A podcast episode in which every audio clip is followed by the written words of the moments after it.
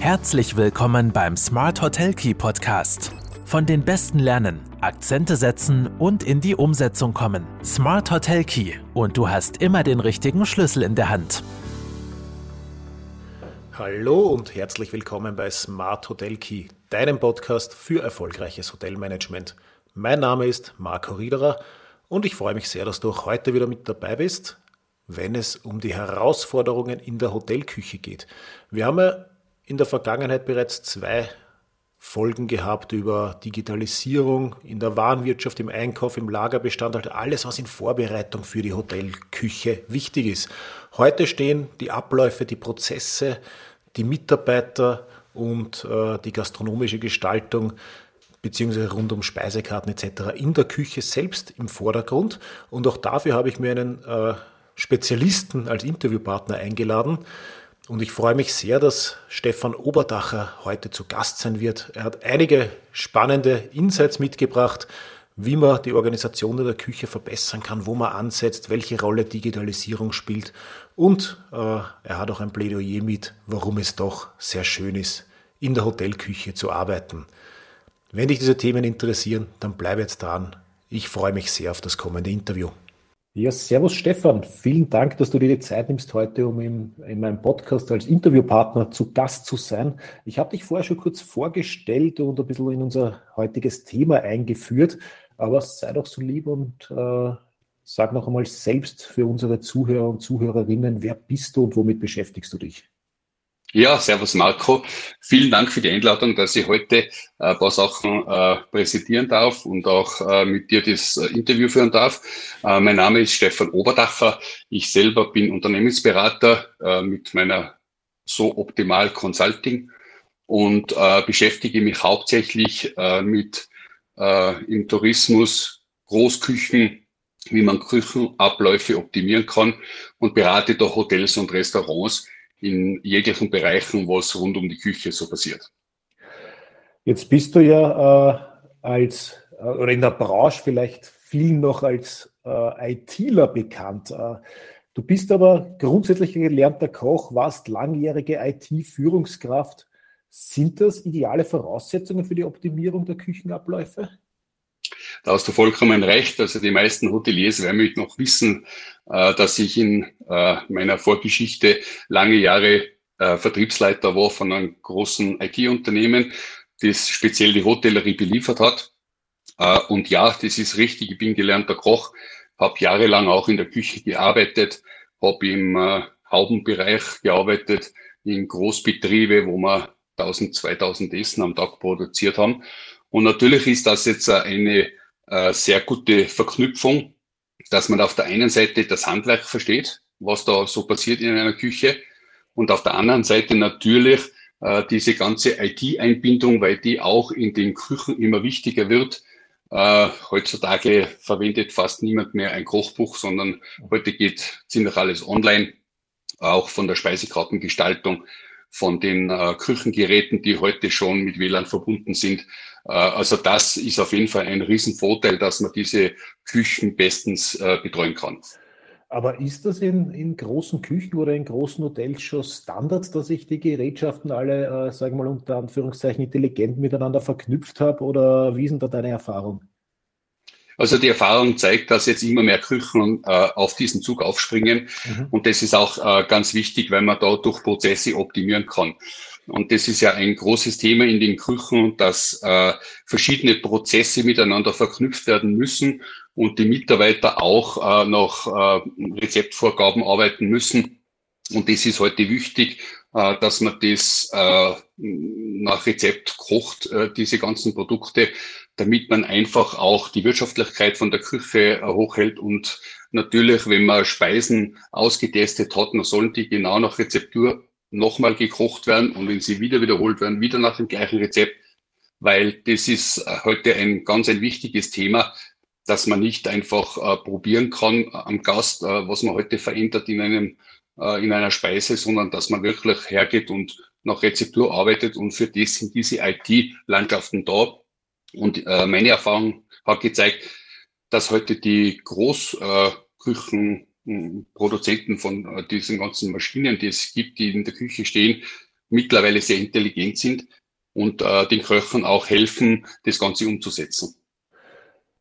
Das heißt, äh, sehr viel äh, in der Rezeptur natürlich, das, äh, wo logischerweise nicht jetzt ausprobiert werden soll, wie du, wie du sagst, am Gast, aber vielmehr nicht nur ausprobiert, sondern vielleicht verhindert werden soll, dass, wenn unterschiedliche Mitarbeiter da sind, unterschiedliche Mengen oder Rezepturen an den Gast rausgehen, vielleicht teilweise auch aus Unwissen oder einfach aus Ausprobieren oder im Stress.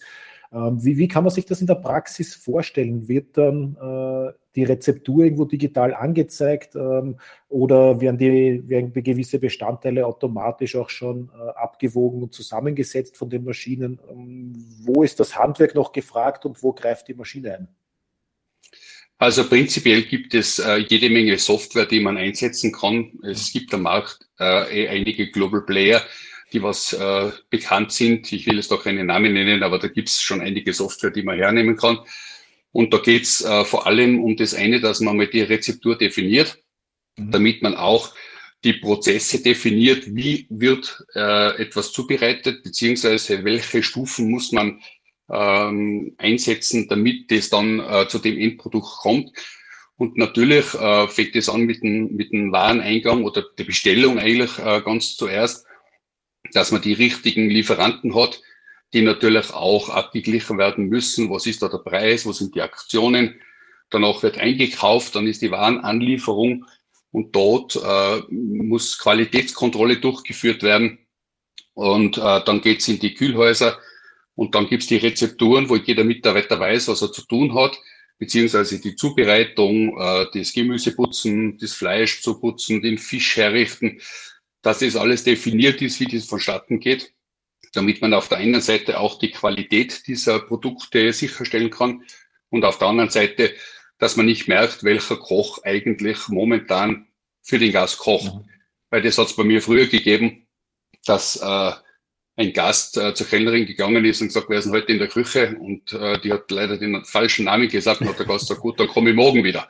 Also das äh, soll eigentlich der Gast nicht mitbekommen, wer das kocht, und dadurch hat man eben diese Softwareunterstützung im Hintergrund, damit das nicht passieren kann.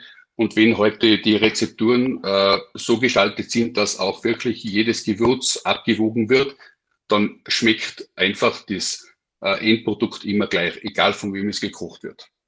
Äh, werden dann die so viel äh, umworbenen Starköche obsolet? Äh, das glaube ich nicht. Äh, die Starköche, wie man es so schön immer im Fernsehen sieht, haben schon ihre Berechtigung, weil sie natürlich auch äh, äh, Vorreiter sind in neuen Produkten. Also wenn ich mir heute die ganzen Fernsehköche anschaue, die probieren sehr viel aus. Das bringt jeden Koch was, das sich anzuschauen oder mal etwas anderes äh, auszuprobieren. Und das soll man aber in einem internen Bereich äh, ablaufen lassen, dass man einmal Probe kocht, ein Gericht, und dass man das verkostet. Und wenn das dann alles passt, wird es rezeptiert in die Software hineingegeben und dann wird so weitergekocht. Das heißt aber idealerweise kommt der Gast dann in den Betrieb äh, wegen der Küche und nicht wegen dem Koch. Absolut richtig, ja. Also das Produkt muss stimmen und die Gäste von heute sind ja, sagen wir mal, exklusiver geworden, wie sie früher waren. Viele kennen sich ja auch gut mit den Sachen aus. Es gibt mittlerweile sehr gute äh, ähm, Hausfrauen und Hausmänner, die was das zu Hause wirklich perfekt machen.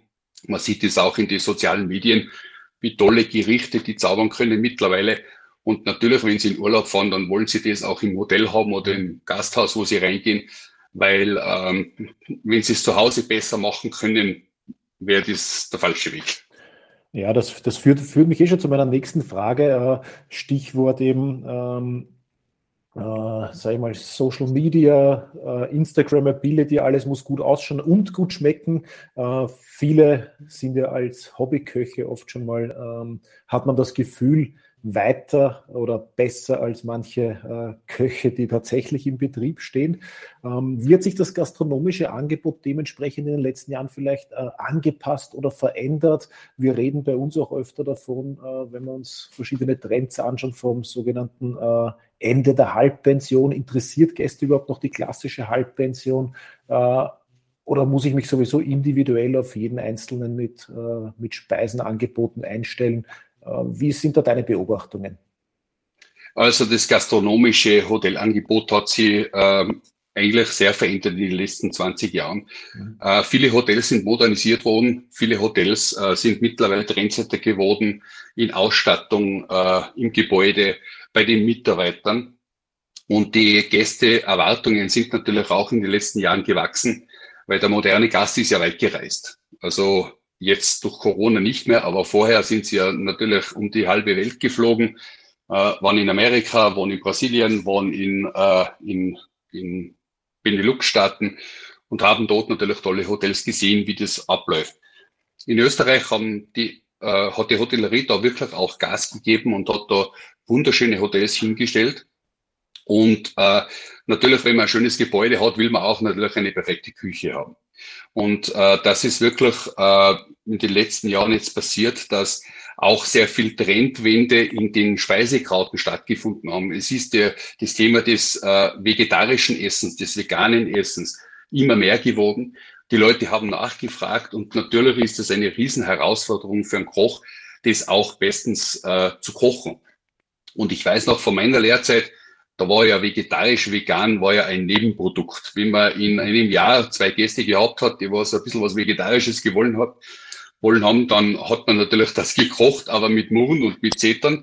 Und das ist heute gang und gäbe, dass man auf seiner Speisekarten zwei, drei, vier, fünf vegetarische, vegane Gerichte hat und auch bei der Halbpension.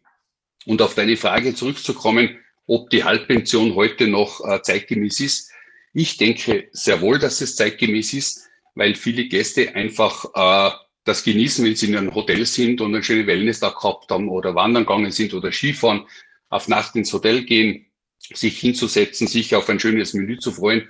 Und es ist auch nicht so wie früher, dass da nur drei Speisen gegeben hat, Vorspeise, äh, Hauptspeise und Nachspeise, sondern mittlerweile sind ja die Halbpensionsmenüs wirklich zum Auswählen, dass man mehrere Vorspeisen auswählen kann, Suppen auswählen, verschiedene Hauptgerichte, verschiedene Desserts.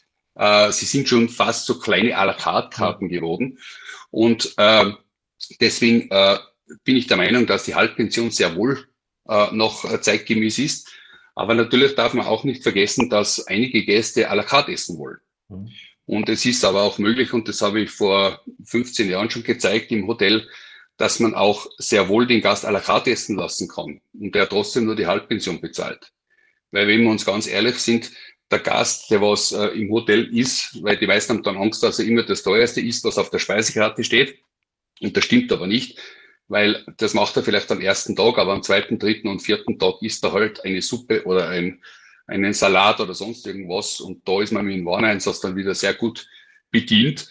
Und äh, aber es hat sich in dem Bereich gewandelt, dass heute die Speisekarte auch für den Halbpensionsbereich sehr vielfältig sein muss. Also mit, mit einem Wort Halbpension ja, aber eben vielleicht ein bisschen äh, neu interpretiert oder vielleicht sogar in Verbindung mit à la carte, wie du auch gerade gesagt hast. Das ist schon ein sehr spannender Ansatz, weil das hätte sich für mich jetzt äh, eigentlich jetzt vom Gedanken her ein bisschen ausgeschlossen, eben aus den Gründen oder Bedenken, die du auch kurz genannt hast. Äh, Wareneinsatz, äh, Auswahl, auch vielleicht die die operative Administration, äh, habe ich dann von allem überhaupt genug, sonst kann ich ja viel, sehr gut kalkulieren, wenn ich eine gewisse Halbpensionskarte habe und weiß, so viele Gäste haben Halbpensions, Halbpension gebucht. Also es ist schon äh, operativ was anderes, als wenn ich das dann mische und mit à la carte äh, auch aufmache. Natürlich, man muss natürlich differenzieren zwischen der Ferienhotellerie und der Stadthotellerie. Weil in der Stadthotellerie habe ich sehr kurze Aufenthaltszeiten. In der Ferienhotellerie ist es meistens mehr. Das heißt, wenn ich ein, äh, eine Woche durchkalkulieren kann, wenn ein Gast bei mir im Winter zum Skifahren kommt, dann ist es auf jeden Fall leichter als in der Stadthotellerie, wo er ein bis zwei Tage bleibt. Weil da kann natürlich so ein Schuss mit einem à la carte Essen zum Halbpensionspreis nach hinten losgehen. Aber prinzipiell äh, kann man das sehr wohl verknüpfen. Und äh, heutzutage muss man dem Gast einfach einiges mehr bieten als noch vor einigen Jahren weil der Gast, wie gesagt, weltgereist ist und äh, viele Hotels schon gesehen hat, viele verschiedene ähm, Arten von Gastronomie erlebt hat. Und es ist immer schön, wenn man den Gast dann was Neues bieten kann. Und da äh, heißt es einfach, den Gehirnschmalz einmal zu aktivieren und zu überlegen, was kann man Neues machen. Absolut. Wir haben ja, wir haben heute ein bisschen als Überschrift über unseren Podcast Herausforderungen in der Hotelküche. Wenn ich einmal ganz explizit genau auf dieses Thema eingehen darf, was sind deiner Meinung nach aktuell die größten Herausforderungen in der Küche? Also in der Hotelküche die größten Herausforderungen, wie jeder weiß, sind die Mitarbeiter. Mhm. Also man kann das beste und tollste Equipment in der Küche stehen haben, wenn ich keine äh, Häuptlinge und keine Indianer in der Küche habe, die was wir diese Speisen zubereiten, dann wird mir die neueste Technologie nichts bringen. Ja. Äh, nichtsdestotrotz muss man doch auf diese Gerätschaften auch einmal eingehen. Die sind heute ja wirklich äh, nicht mehr normale Öfen zum Beispiel, sondern die sind ja wirklich äh, hochintelligente Gerätschaften. Also wenn ich heute so von den großen Geräteherstellern die Software mir anschaue, wo heute zu sage ich einmal, 60 Prozent alle Gerichte schon vorprogrammiert sind, dann brauche ich als Koch im Prinzip für, die, für den Garprozess nicht viel Wissen, außer einen Startknopf zu drücken. Mhm. Und da muss man heute schon schauen, dass die Herausforderung für die Hotelküche diese ist, dass man die Prozesse, äh, wie man Speisen zubereitet, wie man es vorbereitet, was man vorkochen kann, dass die optimiert werden. Weil genau da liegt nämlich äh, äh, das große Damoklesschwert. Jetzt habe ich weniger Mitarbeiter, ich muss aber gleich viel produzieren wie noch vor einem Jahr oder vor zwei Jahren oder vielleicht sogar noch ein bisschen mehr, weil ich ein paar Zimmer zugebaut habe. Und äh, das ist heutzutage die größte Herausforderung, diese Prozesse so zu gestalten, dass ich mit weniger Mitarbeiter auch das Gleiche produzieren kann. Und da helfen natürlich neue ähm, neue Erkenntnisse aus der aus der äh, aus dem Bereich Verpackung, äh, dass man heute gewisse Sachen vorproduzieren kann, ähm, dass man auch zum Beispiel Ware, die man herstellt, im Hotelshop verkaufen kann. Mhm. Das heißt, dass ich heute äh, sind wir mal her, eine Gewürzmischung mache, dass ich heute ein, ein Gericht mache, ein Curry, und dass ich das zum Beispiel im Hotelshop auch den Gästen zur Verfügung stelle. Das heißt, es sind neue Ansätze, aber auch neue äh, Ertragsmöglichkeiten, die ich bereitstellen kann. Äh, nur müssen die Prozesse in der Küche so gestaltet werden, dass eben, wenn der Koch da ist, das produziert wird. Wenn ich heute von fünf Leute drei Leute frei habe, dann kann ich wahrscheinlich an Vorbereitung nichts machen, weil ich einfach mit dem täglichen Geschäft zu tun habe. Aber ich muss heute, wenn ich heute einen Wochenplan habe für die Küchenmitarbeiter, dann muss ich einfach äh, das so gestalten, dass ich den Tagen, wo ich voll besetzt bin, dass ich vorproduzieren kann. Und da helfen dann natürlich die richtigen Gerätschaften auch dabei, äh, weil, wie du sagst, dann die Effizienz gesteigert wird und ich idealerweise mit weniger Mitarbeitern das gleiche oder sogar mehr produziere, äh, wenn ich die richtigen Geräte im Einsatz habe. Ganz genau so ist es. Äh, bleiben wir vielleicht ganz kurz beim Thema Mitarbeiter noch die sind ja nicht nur in der Küche, sondern generell im äh, Tourismus teilweise Mangelware, ähm, aber besonders in der Küche natürlich. Warum bekommen wir äh, keine oder so wenig gut ausgebildeten Köche? Ja, das ist die Gretchenfrage. Also ich glaube, wenn ich dafür eine Antwort hätte und auch eine Lösungsmöglichkeit, wäre Multimillionär. äh, es ist leider so, dass man da ein bisschen auch in die Vergangenheit gehen muss. Äh, es gibt ja in Österreich mehr als genug gelernte Köche. Nur äh, ist es natürlich in der Vergangenheit so gewesen, dass man nicht immer, ich sage es jetzt mal ganz vorsichtig, nicht unbedingt gut umgegangen ist mit seinen Köchen. Und oft einmal die Köche dann gesagt haben, ja, was muss ich mir die ganze Arbeit dann Ich gehe auf Saison, ich arbeite sechs Tage die Woche, dann gehe ich halt woanders hin, wo ich vielleicht gleich viel verdiene oder, oder sogar etwas mehr.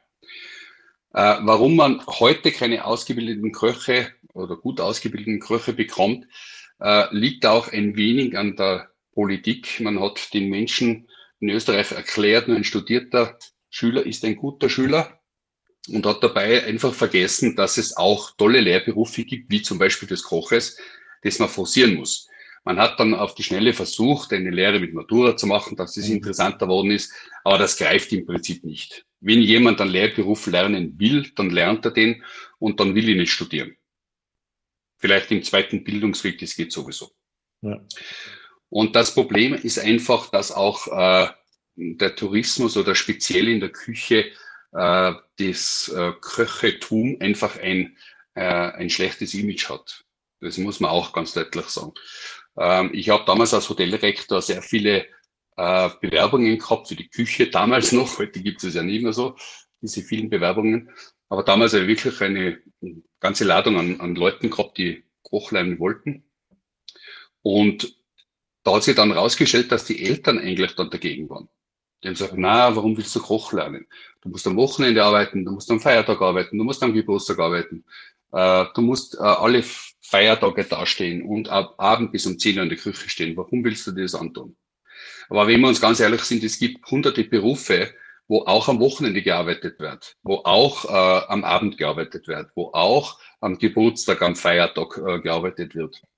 Da hört man das eigentlich selten, dass da schlecht ja. darüber geredet wird. Aber in der Küche und im Service, äh, da hört man die Leute immer, ah, das, das musst du dir antun. Und es gibt de facto äh, keinen Grund, warum jemand nicht Koch lernen soll, weil es ist einer der schönsten Berufe, einer der kreativsten Berufe, die es gibt auf dieser Welt. Und es gibt keinen Fleck dieser Erde, wo dieser Mensch nicht als Koch arbeiten kann. Das gibt es nicht. Weil Tourismus, Hotels, äh, Gastronomie gibt's auf der ganzen Welt, egal wo es ist. Und wenn sich jemand dafür interessiert, dann kann er daraus wirklich was machen. Und wenn man heute die Löhne von den Köchen und Küchenchefs anschaut, äh, da muss jemand schon sehr viel arbeiten, damit er so viel verdient. Und äh, es ist auch eine harte Arbeit, das muss man jedem auch äh, sagen. Und äh, ich habe einen guten Freund in der Berufsschule in Tirol und die haben wirklich sehr, sehr wenig Schüler, die sie äh, betreuen dürfen.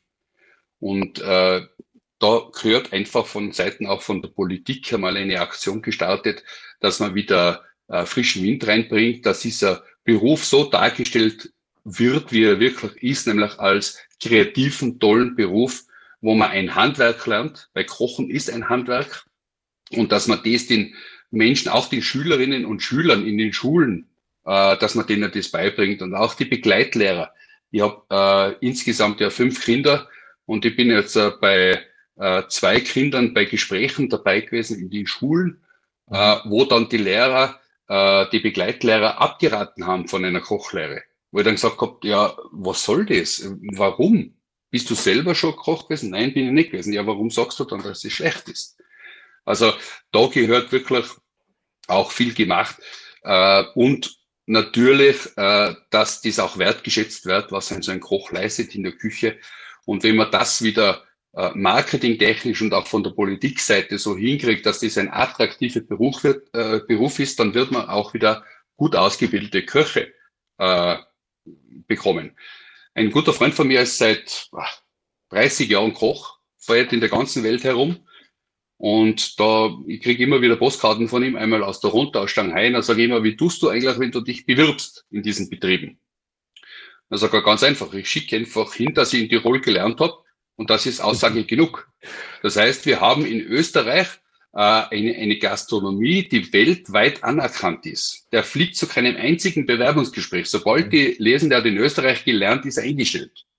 Ich glaube, das ist gerade ein ganz wichtiger Satz, den du sagst. Äh, äh, wenn man auf der Welt hört, dass er in Tirol gelernt hat, dann wird er überall äh, eingestellt. Ähm, dann haben wir weltweit ein gutes Image, nur in Österreich selbst nicht. Äh, ich glaube, ich muss die letzten drei Minuten des Podcasts äh, noch einmal extra herausschneiden und dann ein paar Stakeholder schicken, weil das ist eh die beste äh, Werbung, die man für, für die Köche machen kann, das, was du gerade gesagt hast, die letzten drei Minuten.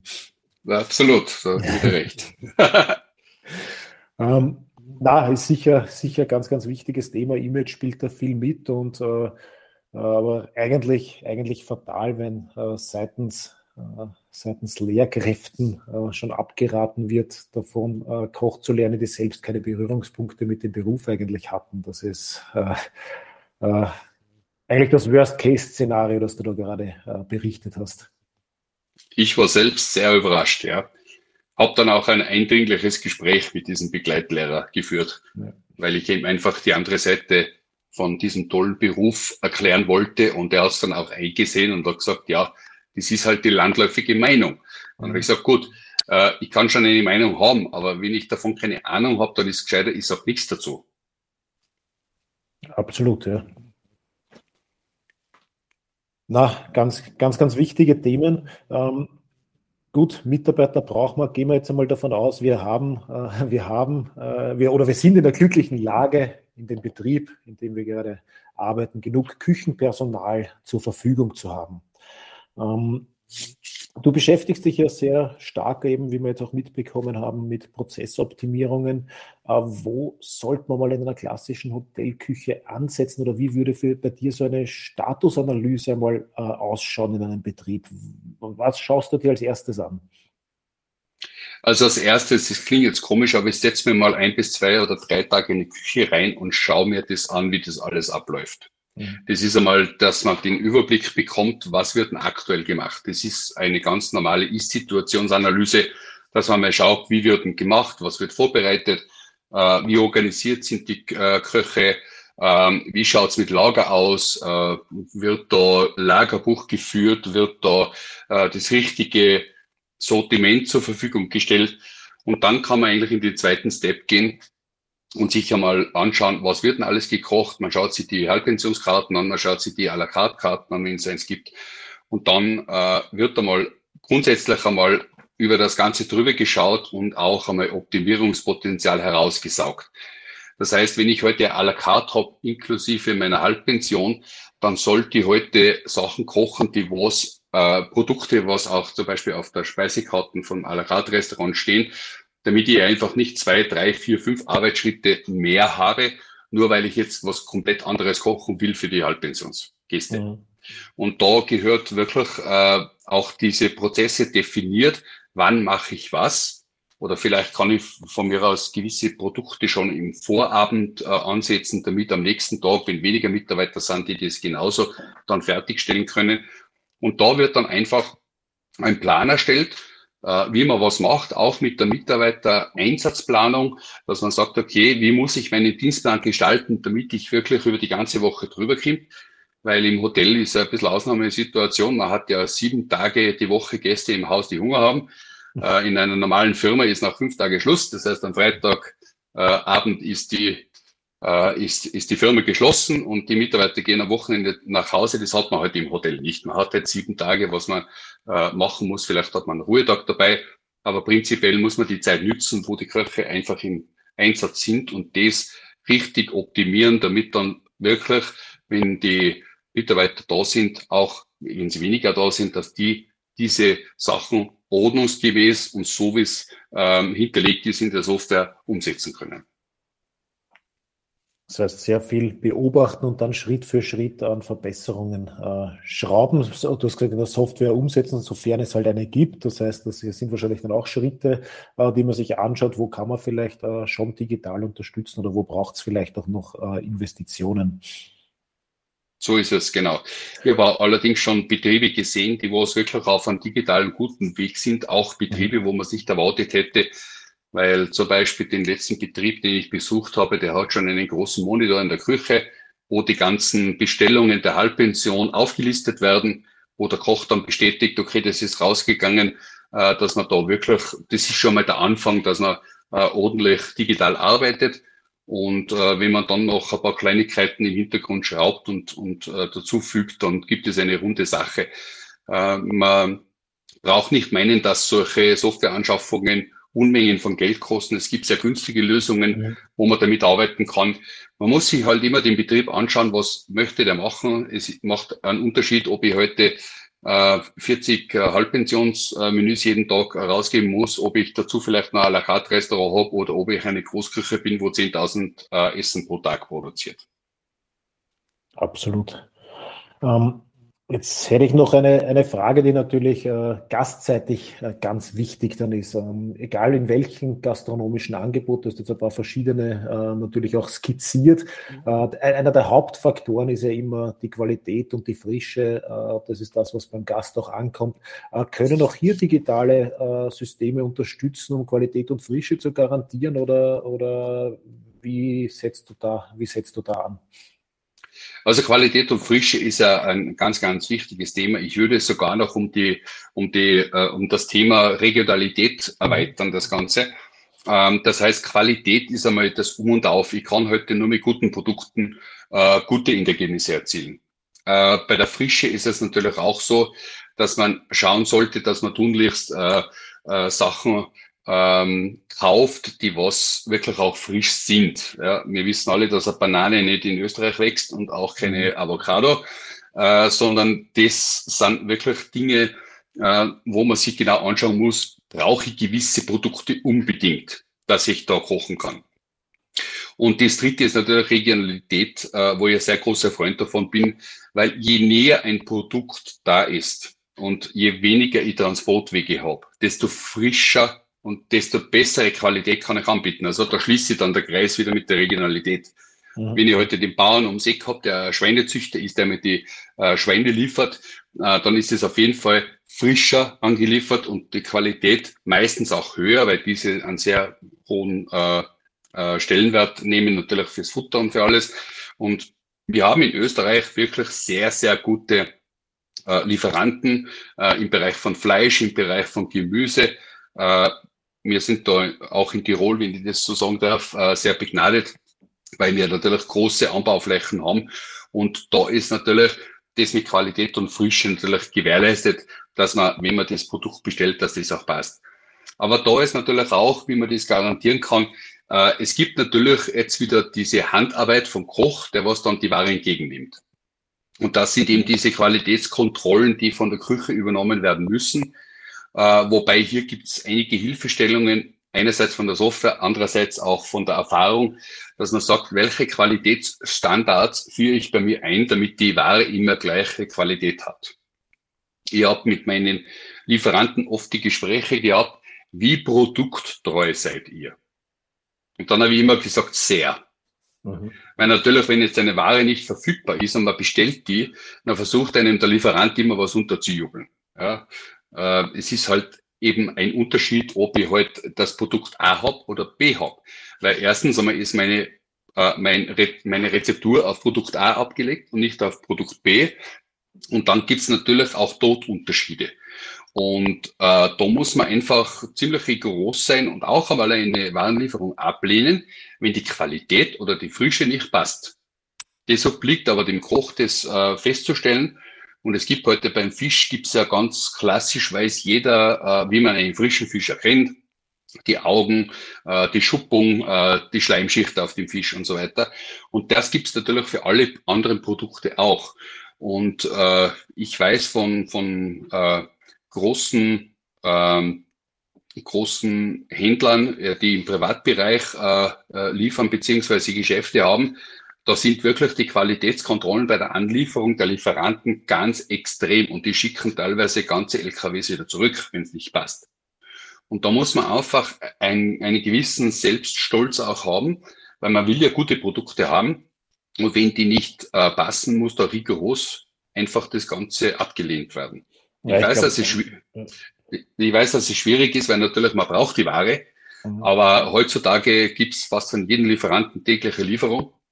Und dann muss man einfach dem sagen, okay, du hast jetzt noch eine Chance, das nachzuliefern und beim nächsten Mal schaue ich noch genauer.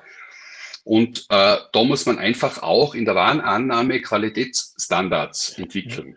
Ich wollte gerade sagen, das ist ein, eine Sache, die äh, relativ unter Anführungszeichen banal klingt, aber sicher immens wichtig ist, einmal äh, niederzuschreiben, was sind meine Standards für, für vielleicht die verschiedenen Produktgruppen. Wenn die nicht eingehalten werden, dann nehme ich das Produkt nicht an und fertig. Ganz äh, genau. Dann, dann habe ich auch ein objektives äh, Bewertungs- oder Sta äh, Kriterium oder ein Standard, den nicht nur der, sage ich mal, Küchenchef äh, kontrollieren kann, wenn er da ist, sondern auch seine Vertretung, wenn er gerade nicht da ist und der Ware anzunehmen ist. Aber damit, dafür muss einmal irgendwas definiert werden. Ganz genau. Es ist auch beim Fleisch zum Beispiel ganz wichtig, dass man den pH-Wert misst hm. bei der Anlieferung. Weil bei Rindfleisch kann der pH-Wert Auskunft darüber geben, wie lange dieses äh, Tier abgehangen wurde. Und wenn das zu wenig abgehängt äh, worden ist, dann ist die Qualität auch nicht die richtige. Das heißt, das gibt's, äh, jeder hat so seine eigenen Qualitätsvorstellungen, aber sie müssen einmal definiert werden, niedergeschrieben werden und auch kontrolliert werden, dass sie umgesetzt werden. Ja. Dann hat man mit Qualität und Frische äh, nie ein Problem. Ich wollte sagen, Standards sind gut, aber wenn man sie dann noch einhält, dann, dann, dann bin ich auf dem richtigen Weg vielleicht. Ganz genau, so ist es. Äh, Stefan, wir haben jetzt schon sehr, sehr viel gehört über äh, äh, Prozessoptimierung, Qualitätssicherung, ähm, äh, Mitarbeiterproblematik und vielleicht äh, eher auch ein Image-Thema. Wenn du dir jetzt so ein bisschen visionär die für dich ideale Hotelküche vorstellst, die auch die gastronomische Zukunft abbildet, wie, wie wäre so eine ideale, ideale Hotelküche mit einem idealen äh, Angebot? Wie, wo würdest du dich am wohlsten fühlen als Gast, als Küchenchef, als Prozessbegleiter? Also äh, ich gehe jetzt weniger auf den Gast ein, sondern eher auf die Hotelküche. Mhm. Äh, und die Hotelküche muss auf der einen Seite äh, modern ausgestattet sein, weil äh, man muss auch bedenken, dass Menschen da drin arbeiten, die was einfach gerne mit tollen Geräten arbeiten. Das ist in jeder Firma das Gleiche, ob das jetzt ein Metallhersteller ist oder eine andere Firma. Wenn es tolle Geräte gibt, hat der Mitarbeiter eine Freude und äh, dass man die Küche einfach so plant beziehungsweise macht, dass man nicht unnötig Wege produziert. Ich bin in sehr vielen Küchen gewesen, äh, wo man, wenn man das ein bisschen umgedreht hätte, die ganze Einrichtung, dann wäre es wesentlich einfacher für den Koch gewesen. Der Koch werde bezahlt, weil er ein paar Stunden im Betrieb verbringt und nicht, weil er Kilometer macht. Deswegen ist da die, die, die Planung an und für sich ganz, ganz wichtig. Und natürlich äh, ist es auch wichtig, dass in der, nennen wir es Hotelküche 2.0, dass da wirklich auch digitalisiert ist. Dass man viele Prozesse einfach schon verankert hat, dass man einfach arbeiten kann, dass der Mitarbeiter, wenn er in der Früh zur Arbeit kommt, einfach genau weiß, was er zu tun hat, dass er nicht irgendwen fragen muss, sondern dass die Schritte bereits definiert sind und der Mitarbeiter nach dem ersten Kaffee trinken einfach an die Arbeit gehen kann und loslegen kann. Und wenn man das irgendwie auf diese Art und Weise hinbekommt, dann hat man zufriedenere Mitarbeiter. Weil es gibt nichts Schlimmeres, wenn man in einen Betrieb kommt und man weiß überhaupt nicht, was heute auf einem zukommt. Mhm. Und dann geht man um, um 7 Uhr früh oder 8 Uhr früh in die Küche rein und der Küchenchef äh, redet einmal eine halbe Stunde und sagt, das müssen wir machen, das, das, das, das, das, das, das, und dann ist jeder Kopf voll. Ja, das heißt, wenn man das. jeder schon am Morgen frustriert, ja. Ganz genau, dann brauche ich gleich einen zweiten Kaffee und vielleicht einen Schnaps dahinter. Und das ist eben, wenn man heute moderne Küche sieht, dann muss man einfach auch sehen, dass man äh, die Mitarbeiter dadurch bei Laune hält, dass man ihnen Struktur vorgibt. Jeder arbeitet viel leichter, wenn er eine gewisse Struktur hat, wenn er weiß, was er zu tun hat, wenn er nicht jeden hundertmal fragen muss wenn man Pech hat und der Küchenchef ist nicht da und es gibt zwei Sous-Chefs, dann rennt er von A nach B und der eine sagt was anderes wie der andere. Und wenn das äh, wirklich gut organisiert ist, dann äh, läuft das in der Küche auch sehr ruhig ab. Das, das ist dann eh schon eine gewisse Idealvorstellung. Äh, Struktur, keine unnötigen Wege, möglichst digitalisiert und eine moderne Ausstattung. Ähm, da nehmen wir schon sehr viel, äh, sehr viel vorweg. Wenn ich dann noch ein lässiges, vollständiges Team habe, äh, dann macht es ja relativ viel Spaß, wahrscheinlich in der Hotelküche dann zu arbeiten. Und das ist wahrscheinlich das Bild, auch was wir nach außen transportieren müssen. Genau so ist es. Und äh, wie gesagt, also ich wiederhole das gerne, für mich gibt es keinen schöneren äh, Job als wie den des Koches, weil man einfach so viele verschiedene Sachen machen kann. Ich habe zum Beispiel von meiner Frau zu meinem Geburtstag eine Videoreihe vom Herrn Tuck bekommen, äh, wie man Sushi macht. Und ich habe nach meinen langen Jahren Erfahrung in der Küche zum ersten Mal gelernt, was Reiswaschen heißt. Mhm. Und das sind eben so Kleinigkeiten, wenn man äh, da kann man zum Beispiel einem Koch eine Riesenfreude machen, äh, wenn man ihn da ein bisschen auch hochhebt. Das wäre vielleicht auch für zukünftige Mitarbeitersuche, dass man gewisse Dinge dem Koch zur Verfügung stellt oder den auch ein bisschen äh, aufwertet, indem man ihm so Kleinigkeiten als Präsente übergibt zum Beispiel. Dann kann man einem Koch eine Riesenfreude machen. Es ist nicht immer äh, so, dass, äh, dass man das mit Geld abdingen muss, sondern man kann das wirklich auch mit anderen äh, Dingen machen, wo einfach ein Koch sie äh, total aufgewertet fühlt. Ja, ist ja auch eine gewisse Form der Wertschätzung, weil ich mich dann für sein Handwerk auch interessiere. Ganz genau, so ist es. Ja, sehr gut. Stefan, wir sind äh, quasi am Ende angelangt. Gibt es noch was äh, Wichtiges, was du loswerden willst oder Schlussplädoyer für die Hotelküche? Also das Schlussplädoyer, wenn man das so sagen darf. Ähm, also ich freue mich immer, äh, wenn ich in Betriebe reinkomme, äh, die einfach erkannt haben, dass es viel zu tun gibt Und man muss ja nicht alles immer selber wissen, sondern man kann sich ja Spezialisten ins Haus holen, die einen da begleiten. Oft ist es auch besser, dass eine externe Person einmal draufschaut, wenn man selber oft einmal auch betriebsblind worden ist, weil man jeden Tag eben in diesem Betrieb ist. Und da macht es Sinn, einfach sie, wo es hergeht, wo auch immer sie irgendeine Hilfe holt.